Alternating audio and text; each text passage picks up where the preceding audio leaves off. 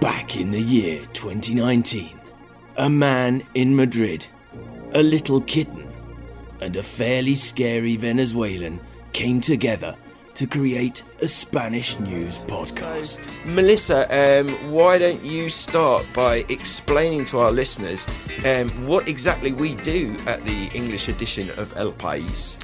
Uh, well, at the English edition of El País, we basically do an English version of the It was given the name Que and sought to explain to everyone just what the hell was happening in Spain. It was their job to discuss current affairs, the burning issues of the day, Four women on a squash team were given leg wax and a vibrator as a prize. and not make mistakes while talking. In exchange for a few trip. Let me start that again. They weren't particularly good at that last part. You can email us at l. Uh, And then, from out of nowhere, a pandemic arrived and properly ballsed everything up. For the first time since the beginning of the coronavirus outbreak in Spain, health authorities have admitted that the situation has changed. The news came on Monday after Spain. But now, after the kind of holiday that would even make a Spaniard jealous, Simon in Madrid. I'm a little kitten. And producer Jose Juan Morales return with a brand new season of.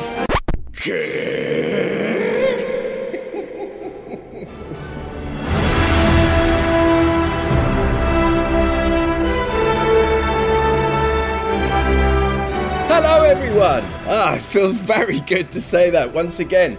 My name is Simon Hunter. I'm still the editor of the English edition of El País, and I'm still here. This is. ¿Qué? A podcast from El País that aims to vaccinate you against the pernicious disease of ignorance of all things Spanish. Whether you prefer Pfizer, Moderna, or a good old measles, mumps, and rubella shot, we are here for you. So sit back, relax, and let us break down all the Spanish stories that make you say, Where the bloody hell have you been? We are back after a very long hiatus, and we are absolutely delighted to be here, albeit still working from home.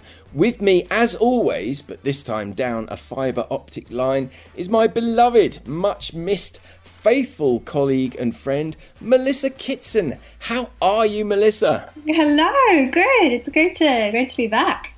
It certainly is. It's been it's been a long time, over a year. And on the production side, we have Jose Juan Morales, who is taking a permanent spot. Congratulations, Jose. This is no doubt the highlight of your career so far. Thank you very much, Simon.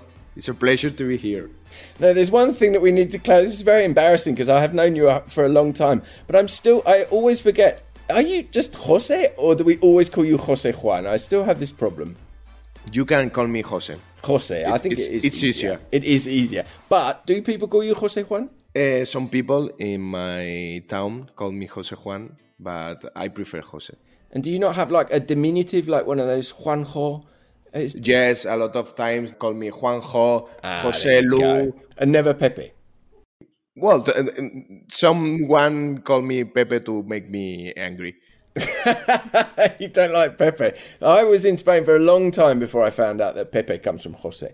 Um, all right, so uh, welcome aboard, uh, Jose. It's great to have you with us. But the sad news that we lost uh, Veronica. We shall miss her particularly dry sense of humour. I hope you're listening, uh. This will always be your baby, so come on at any time. Um, Veronica's moved on to a new project. She's left El País. Uh, and she's working on podcasting full time, which is fantastic for her. It's a shame she's not here because I wanted to make fun of her about her Venezuelan podcast because of her accent. It's hilarious. When she talks to us, she has like a proper, well, proper, I mean, she has like a Spain Spanish uh, accent, but then you hear her on her Venezuelan podcast and she's got, she's got her really strong Venezuelan accent, which I love. But it's a bit like if I came on and did a podcast like talk to an American in an American accent um in instead of my English accent it's quite it's very cool But I wanted to tease her about that, so we'll have to get her back on at some point so we can um, we can pick on Veronica again. Now uh, we've picked up a huge number of readers uh, at the El País English edition in the last year for obvious reasons. So if you're new to the podcast and are wondering, is it always like this? Um, yes, I'm afraid it is. I suggest that you check out um, previous uh, episodes so, that some of the in jokes make a bit more uh, sense. Um, we had a huge amount of um, uh, emails and tweets from people asking, when's the podcast coming back? When's the podcast coming back? So thank you everyone for those messages. I'm sorry if we didn't reply. Uh, I, I, tend to reply on Twitter, but that they, the inbox of our um, of our that email address that we've got was a nightmare. We couldn't really access it out of the office. Obviously, we, obviously we were out of the office for a long time, and then finally, when I did get access to it, I had about like two thousand uh, spam emails to get through. But we heard from Steve Crittenden, Richard Zucker, Barry Johnson, our old friend Tweet Cara Wilson, John Rodwell, Lars Peterson, Benji Taylor, Alan Jones, and Giles Brown. Hello to Jason Isaacs. I'm a bit concerned about our old friend Senora Wright, who she hasn't, I haven't heard from her, and she hasn't tweeted anything on her Twitter account since she shared the Quédate en tu casa song back on March the 20th, 2020, at the beginning of this massive nightmare. I know that Alan and Chris are doing well, so hello to both of you. Um, uh, uh, sent out a, a message on Twitter about on, in, May of last, about mid May last year. He was re-listening to the podcast and he said something like, he said it's absurd and bizarre listening to the podcast from the beginning of this year. It's like knowing the train crash is going to happen, but you can't do anything about it. And it's true. If you go back and listen to those podcasts, we was, you know, there's, there's the first mention of the coronavirus, and we were talking to our friend Jaime, uh, who's actually working at that time as a correspondent in in Wuhan, and it's just this, this impending disaster making its way to us. We had to we had to pause the podcast because of you know it was just such a crazy time uh, last year, um, but fortunately. Um, we're back on track now. I, I, mean, our last episode was just my little message in April saying this will all pass. But you know, what did I know? over a year later, uh, and we're still here. In the meantime, um, there's another podcast that's quite interesting that I wanted to um, point your attention to. It's called the Sobre Mesa podcast, which is a, name that I love. It's run by a guy called and presented by a guy called Alan McGuire. He's been doing a fine job. They're a bit more serious than our podcast, but if you want a deep dive into a um, a topic uh, about life in Spain, Spanish current affairs, Spanish culture, um, they come highly re- recommended. Um, we've obviously we've got a huge amount of stories to cover and catch up on. So as usual, get in touch with us um, via the usual methods. You can find me on uh, Twitter at Simon in Madrid. Um, I mean, obviously we've, we've got all of the pandemic to talk about. Um, we know how much Spain loves elections in recent years. We have have had the Madrid and the Catalan regional elections uh, since we were last on.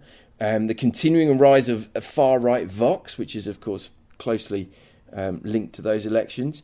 The Gran Via metro station has now been closed for over a thousand days for refurbishment. Um, just in case anyone wasn't aware, you can check out a Twitter account, account that um, uh, tracks the amount of time that that station has been closed. It's uh, already, I think, about three years over due for its reopening. We've had the disintegration of the Ciudadanos, the Citizens Party, uh, which has been uh, interesting, if not a little sad to watch. Brexit finally happened, of course. Um, we talked about that a lot in our previous episodes, and we had all of that travel disruption uh, around the new year due to the British variant of the uh, coronavirus. But most important of all, and a story that we'll be dedicating several episodes to is the fact that Pablo Iglesias has cut off his ponytail. Um, this is the biggest story, uh, probably, of our time. Um, so, Melissa, tell us about your pandemic. Now, I know you feel bad because you've been having quite a nice time in the pandemic. So, what's going yeah, on? Yeah, it's been a bit strange. You know, I've been writing all these like stories about, you know, so much doom and gloom and people having such a you know horrible time, understandably. Uh, but I've just been in a bit of a bubble of of of happiness.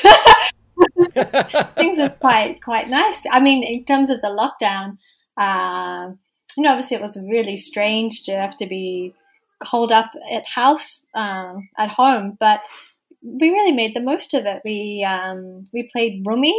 We discovered the board game Rummy. If anyone else is a fan, um, we found like this great YouTube playlist of 80s Spanish punk rock, and this song.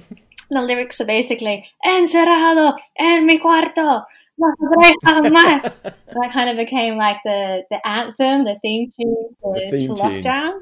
We also listened to a lot of Los del Rio, which I don't even like know the the the Macarena song, but now I'm very acquainted with all their other music. Um, and then what else? Yeah, I did like a course, an online course on, on plant biology. Um, because like we couldn't go outside to run, I took up skipping. Hopefully, my neighbors weren't Oh, too too bothered by that.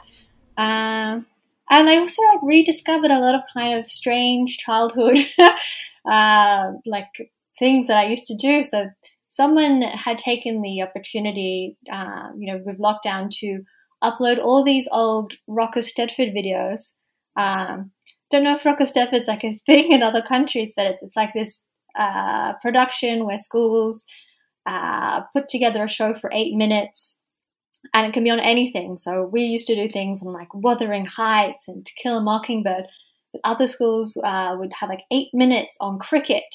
Or there's a very strange one about how The Simpsons promotes the deadly sins. Um, so I had quite a lot of fun rewatching some of those videos. Um, in terms of other activities, uh, we have, you know, because we couldn't go outside, our whole kind of world started to revolve around uh, this magpie that lives outside our house. Uh, and we'd see it like building its nest and like chasing away the other birds. Uh, so that was that was entertaining, and yeah, Brilliant. just kind of getting back into touch with sort of more kind of childhood things like watching Harry Potter films and um, sending. We had I had a, a kind of a thing with my friend in New York, and we would send each other like a photo of, of the day based on a theme. So someone, you know, the theme could be square, and you'd have to sort of find something that would fit that theme. So yeah, well, all in all, I mean, you know, really lucky that I didn't get sick. No one that I, you know, no one in my kind of close circle, uh, you know, became ill. Uh, you know, I do, you know, I do feel uh, a bit stressed about when I'll be able to see my mum again in Australia. But all in all, yeah, not not such a bad time for me personally. Well, good for you. I mean, there's, yeah, there's no reason why you should be, you know, sitting around suffering and feeling bad because you know it's been, it's been, you know, we've been you've been able to cope. I think that's brilliant. I mean, mine mine is a really random list of stuff as well. Including I've really got into ABBA in re- at one point. I watched a really funny that Eurovision song with um, Will Ferrell in it uh, that's on Netflix just really made me laugh. And I ended up listening to loads of ABBA, which I found made me really happy. Uh, a lot of Spanish friends recommended for a series to watch, recommended The Durrells, which is a really good show, a British show about the, the Durrell family and the, t- the time that they spent living in um, in Greece. And that was a nice piece of uh, escapism. There was also Ted Lasso on Apple TV, was another show that I really, really enjoyed last year. It was a really light, you know, bit of escape from the from the you know just from the, the, desperately depressing news uh, every day. And the, also podcast wise there was this the scrubs rewatch podcast which is called fake doctors real friends. That that i really enjoyed that to start with. It's getting a bit tired now but that was great to start with. And also old episodes of a, a radio 4 comedy panel show from the bbc called i'm sorry i haven't a clue. If there's any spanish you know if you're a spanish listener and you've got advanced skills i really recommend you listen to it just to see if you get any of the jokes because they're all very kind of based on puns and uh, British culture and quite a lot of um, uh, very outrageous innuendo as well. It's, it's, but it's so funny. Um, they have guest hosts on there, or guests on there, such as Stephen Fry and uh, other people that you may you may have heard of. Um, but yeah, you'll you'll really enjoy that. But yeah, Melissa, you're still you're one of the last people in Spain who's still actually confined. Yes. what's going What's going on in your oh neighbourhood? Yes, you know, so much for for libertad. Uh, I I think it's been like a month, maybe more than a month now. That because the Madrid has this system where if there is a kind of high contagion rates in your health area zone, uh, you you are confined. So, but this health care zone is is Chopera in my case. But it's it's not like something you that's very understand. Like you have to look at a map to work out where the actual borders end, and it's mm. tiny. it's a very tiny little spot that I've been confined to. So sort of like three streets to the left and four to the right is my kind of current uh, circumference at the moment and seems to be completely useless as well. It doesn't seem to be actually, you know, making a difference. If you've been locked down like that for a month, then it doesn't suggest that it's making much of a having much of an effect, would it? It's bizarre. No. Um, yeah, and I mean, and, uh, elsewhere, I mean, we, you know, this is the thing. We've all, you know, we've all suffered in our own particular way. You know, people without children were complaining about being bored, and people like me and my wife with children were complaining about you know having to entertain the children because that that lockdown in Spain with the kids at home where they couldn't even leave the house that was so tough. I mean, you know, I look back on it now. Fortunately, my son who's six now he looks back on it as a really special time. He he seemed to have had really good fun, and he wants to do all the games that, that we came up with to keep them amused. And my two year old, well, three year old now, he doesn't obviously he doesn't wasn't really aware of what was going on at the time and doesn't really remember it now.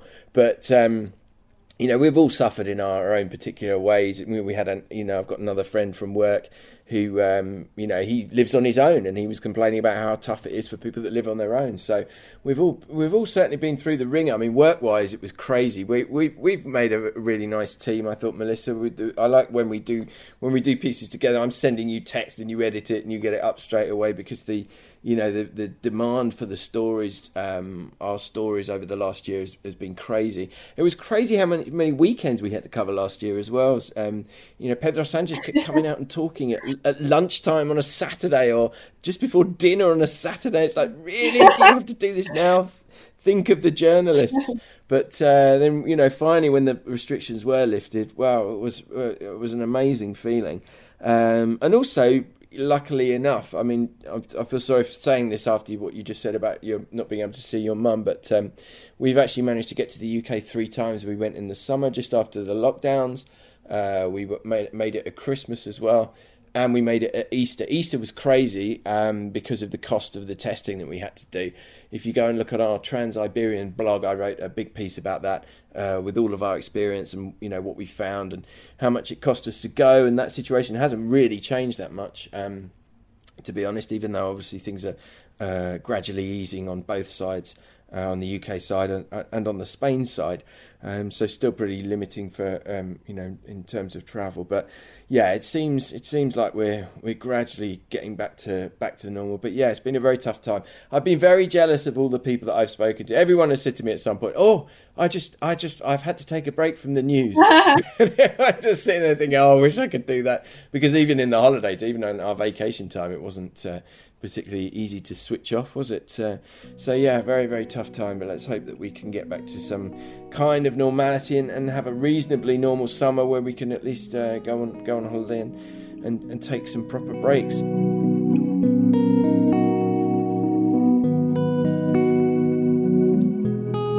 Right, so of course, I mean, you know, we're going to deal with two stories today, but there's only one one possible option for the first story, which is to talk about the situation with COVID and where we are in Spain. So, Melissa, for the first time in a long time, why don't you take it away and tell us what's going on? Yes. So, I mean, this is the, the question, you know, when where are we now with respect to, to the pandemic? How is it progressing? Uh, and what has changed since last year? So, out of curiosity, I went back to our old stories uh, from around this time. And at that point, we were just coming out of the home lockdown. The official death toll was under 30,000, and a total of 232,000 cases had been recorded. One year on, nearly 80,000 people have died from the virus, and more than 3.6 million cases have been detected.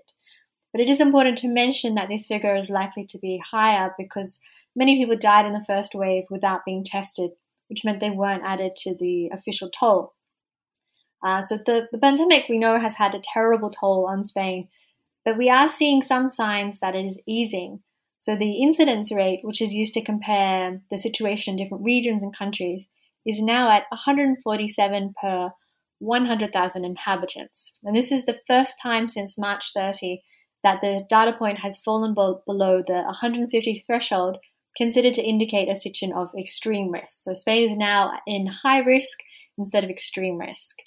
But the situation does vary between each Spanish region. So in Valencia, for example, the incident rate is just 29 cases, while in Madrid it is 249. So that's quite a big difference. Um, but another positive sign is that pressure on intensive care units is easing. COVID 19 patients now occupy 18% of all beds, which is down from 22% a month ago. But again, this varies between the regions. So in Valencia, the figure is just 4%, while in Madrid, it is 37%. Uh, in terms of other promising signs, we have the fall in deaths, and this is largely thanks to the vaccination drive. The drop has been particularly pronounced in Spain's care homes, which were the first priority group to get their shots. Uh, so, since January, there have been a 99.7% fall in COVID deaths in senior residences and a 98% fall in infections. Because there have, you know, because of these signs, uh, experts are starting to say that the worst of the pandemic is over what's also important to point out is that, you know, unlike last year, even though the infections rates were lower than they are now, we have a vaccine against COVID 19. In fact, we have four of them the, the Pfizer Tech, Moderna, Oxford AstraZeneca, and the single shot vaccine from Janssen. When Spain's vaccination drive began at the end of December, it faced several setbacks. There were shipment delays, shortages of special syringes, and strategy changes after rare blood cases were linked to the AstraZeneca and Janssen vaccines. But the country has bounced back from this rocky start and is now on track to have 70% of the adult population vaccinated by September. Prime Minister Pedro Sanchez has said this goal will be reached on August 18th, to be exact. que estamos tan solo a 100 días de lograr la inmunidad de grupo, es decir, de lograr el 70% de la población española vacunada y por tanto inmunizada. So more than 98% of people aged 18 and over in Spain have had both shots of the vaccine. And this is the highest figure in the European Union. The average in the EU is only 57%. And the vaccination is also moving quickly with other age groups. So 93% of people aged 70 to 79 and 80% of the 60 to 69 age group have had at least one dose of the vaccine. And now uh, in June, the max vaccination of people in their 40s is set to begin. And this is largely possible thanks to Pfizer, which will increase its shipments from 1.7 million a week to 2.7 million. But while the outlook is good, there are some concerns. Well, firstly, there are concerns about the new, more contagious strain of the coronavirus. Some experts say that having 70% of the population vaccinated is not enough to achieve group immunity when there are these contagious strains circulating. Uh, the fear being that up to 90% of people may need to have their shots in order to reach herd immunity. But the bigger issue is whether contagions will now start to rise given that the state of alarm has ended.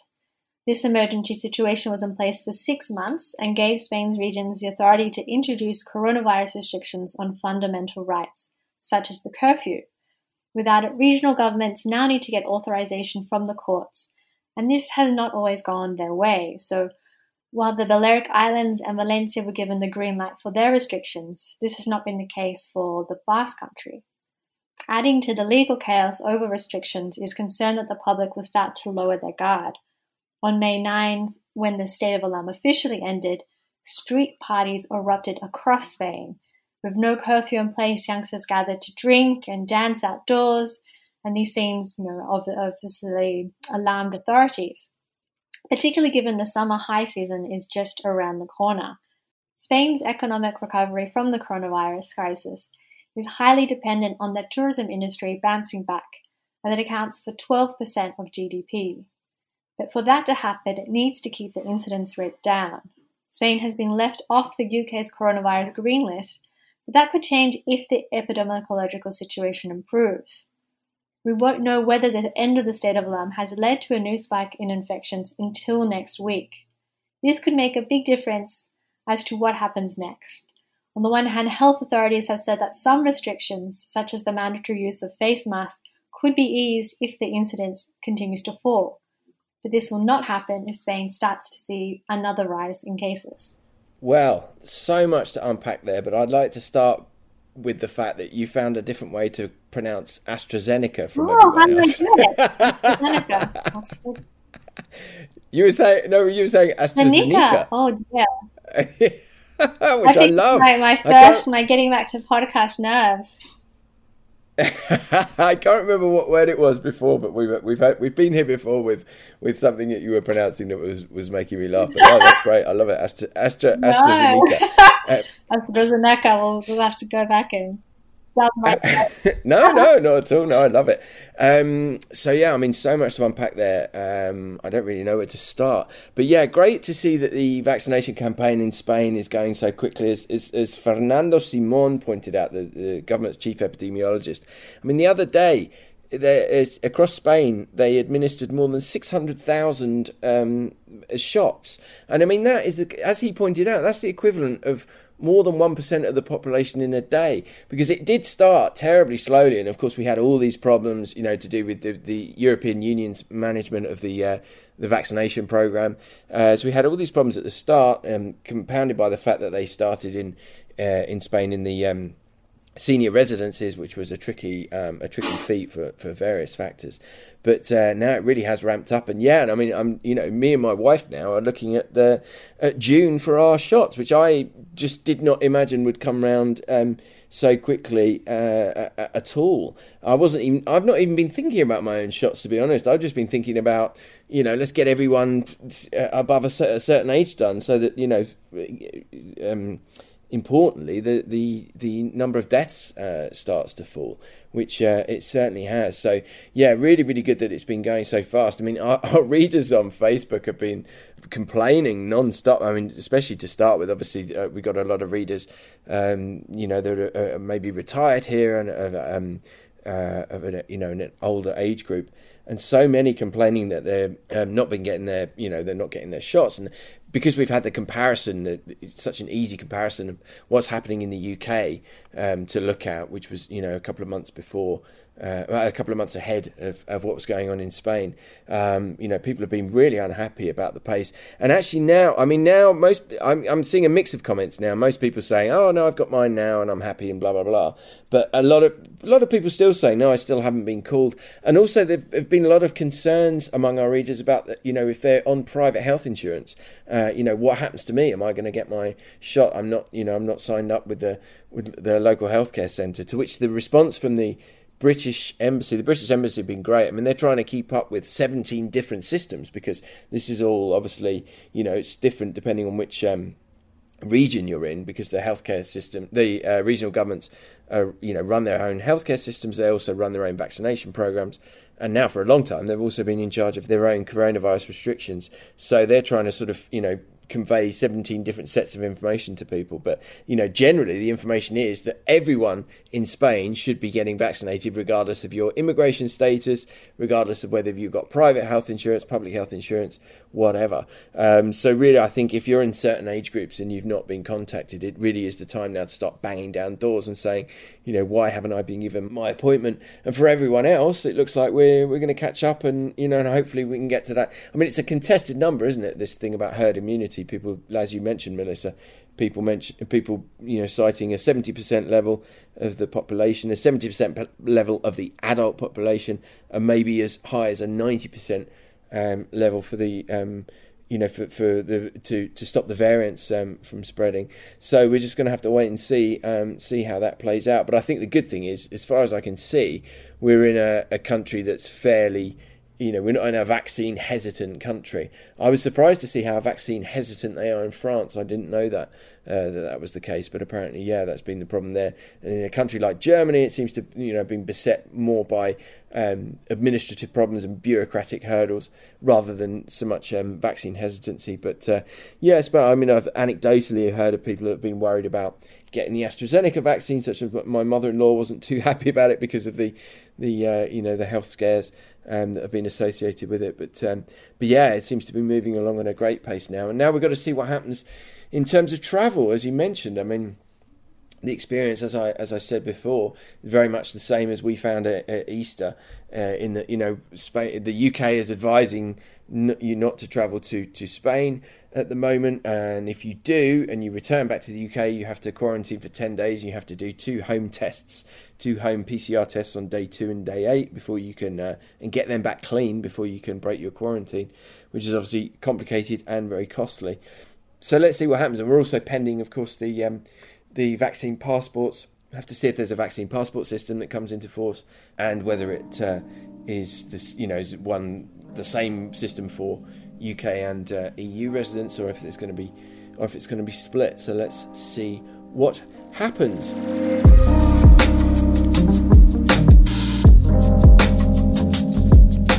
All right, and uh, we've got another huge uh, story to deal with this week, which is um, what's been happening this week in Ceuta, uh, the North African exclave city um, that belongs to Spain, which I think has taken everyone by surprise. So, Melissa, tell us what's been happening uh, down in North Africa. Yes, well, around 8,000 people managed to enter Ceuta from Morocco on Monday and Tuesday. Never before has such a large number of migrants arrived in such a short time. The last time Spain saw such a wave of, of irregular arrivals was in November last year, when around 2,200 migrants arrived in Gran Canaria. According to Spain's Interior Ministry, around 4,000 people have so far been sent back. But the issue has raised a lot of serious questions. Uh, namely, how were so many migrants able to reach Ceuta, and what will happen to them now? So, the, the first migrants began approaching the jetties that separate Ceuta from Morocco on Monday morning after rumors began circulating that the local authorities were taking a lax attitude to border control. The migrants either crossed the jetties by foot or swam to shore to Ceuta. Most were young men, but there were also entire families and around 1,500 minors who made the crossing. According to Spanish security forces, the Moroccan authorities displayed unusual passivity, and there are videos on social media showing border control officers making no effort to stop people from crossing into Ceuta. This is despite the fact that Spain gives millions to Morocco to help curb irregular immigration. The reason why this happened is allegedly linked to Spain's decision to admit Brahim Ghali into the country for medical reasons while he was suffering from COVID 19. The 73 year old is the founder of the Polisario Front, a liberation movement for the Sahrawi people that is outlawed in the parts of Western Sahara under Moroccan control. The move angered Morocco, which accused Spain of turning its back on one of its neighbors. It has since ramped up control on the borders. In the meanwhile, Spain is dealing with over 1,000 migrant minors who cannot be deported under the current agreements. The Red Cross is overwhelmed, and the Prime Minister Pedro Sanchez has gone to Ceuta to try to control the situation on the streets. Yeah, it really is. I mean, it's an absolutely heartbreaking situation. The images that we saw were really shocking. I mean, hats off, um, first of all, to the Red Cross, as you mentioned, and, and also the, the Civil Guard and even the Army have been deployed um, on the border. Um, and, you know, obviously there have been there have been incidents of force between the, the migrants and the and the authorities, but mostly the Spanish authorities are there on a on a humanitarian mission and it really was heartbreaking. There's a there's a couple of photos in particular that stick out. The photo of a civil guard diver rescuing a baby from the water, and also of the Red Cross volunteer uh, who's hugging a, a, a, visibly very distressed um, sub-Saharan migrant um, after he you know swam or, or, you know crossed across the border um, into into Ceuta. So really, really, um, really very shocking and, and really very sad to see. And also, if it is, if it does, you know, if if this is about the Polisario Front uh, leader receiving um, medical care, uh, an extremely um, callous move by Morocco. Um, you know, to use these people in a, in, in, a sort of you know in a way to to exert diplomatic pressure on, on Spain. It's it's it's really shocking. Um, and unfortunately, this is a great opportunity for um, far right Vox to stoke uh, anti-immigrant sentiment further. I mean, Vox. One of the things that's happened in in recent weeks or months, particularly during the during the Madrid regional election, was the way that. Um, Vox have kind of weaponized the Spanish word or term mena, which is uh, uh, means an, an, an unaccompanied um, minor uh, who's a migrant, basically. Um, and this was used by Vox in their election campaign. Um, but now they're you know talking about this invasion, an invasion of menas. Um, and as my as our colleague Elsa Garcia de Blas pointed out in a tweet, you know the the far right uh, on on the one hand is talking about an invasion of menas, while at the same time praising the civil guard for the humanitarian uh, mission that they're doing, saving the lives of these um, people who are trying to swim here. I mean, imagine how desperate you must be. Imagine how bad things must be in Morocco, which is particularly suffering due to the um, due to the uh, the pandemic and a lot of the cross border workers that used to come into Ceuta uh, are not able to do that since the you know since the pandemic um, took hold. Um, it really is uh, it really is pretty pretty shocking to see some of the comments on, on Twitter coming from the far right. And, and also my other another colleague of ours, Miguel Medina, he pointed out that the uh, uh, the eight thousand people that have come to Ceuta um, did so swimming. But uh, Vox leader Santiago Abascal, when he went down to Ceuta, he uh, called for there to be a, a, an even higher wall, which, unless they're going to put that wall in the sea, I don't know how that's going to help because you know these people are desperate enough to to swim across, and um, I guess they'll just take that route again in the future. The Interior Ministry is being a bit shy today. We're recording on Wednesday, being a bit shy about exactly how these these migrants are being returned. A lot of them are just being sent straight back through the the border, uh, which is possibly in, you know contravenes the um, the Spanish laws, which say that they should be given proper, you know, uh, legal due process. Um, but one thing that the Interior Ministry has made clear is that it's not sending back minors, and that minors will be properly um, treated uh, according to the regulations um, that are set out for this kind of situation.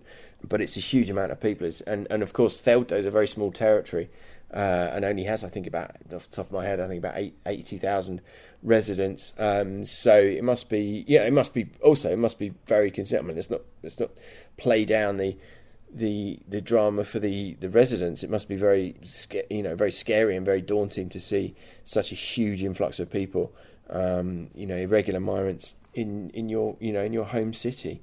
Um, so yeah, so we're going to have to see what happens um, this week and how this uh, how this progresses. The Spanish government in general is taking a very cautious line in terms of the way it's dealing with Morocco. Is trying to be it's trying to be incredibly diplomatic and a bit like with the coronavirus crisis itself. You know, we saw a very very brief political truce before all hell broke loose again.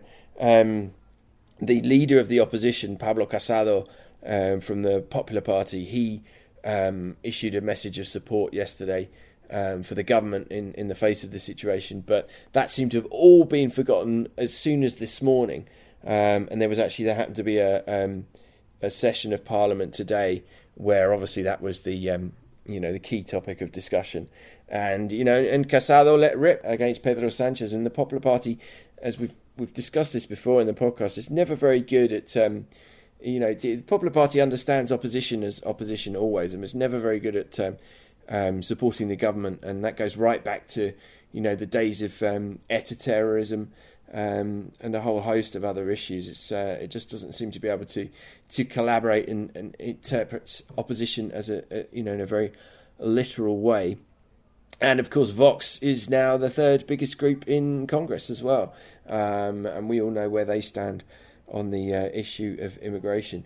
But I think this is, uh, I think for you know, for a lot of people, this is this is you know an issue that they can use to hammer the government with and to to to convey a, a message of uh, a xenophobic message. But I think the images for a lot of other people um, have been you know very very um, heart wrenching and uh, uh, certainly have had a, an effect on, on, a lot of uh, people to see um, the plight of these migrants. So, yeah, an extremely tough situation.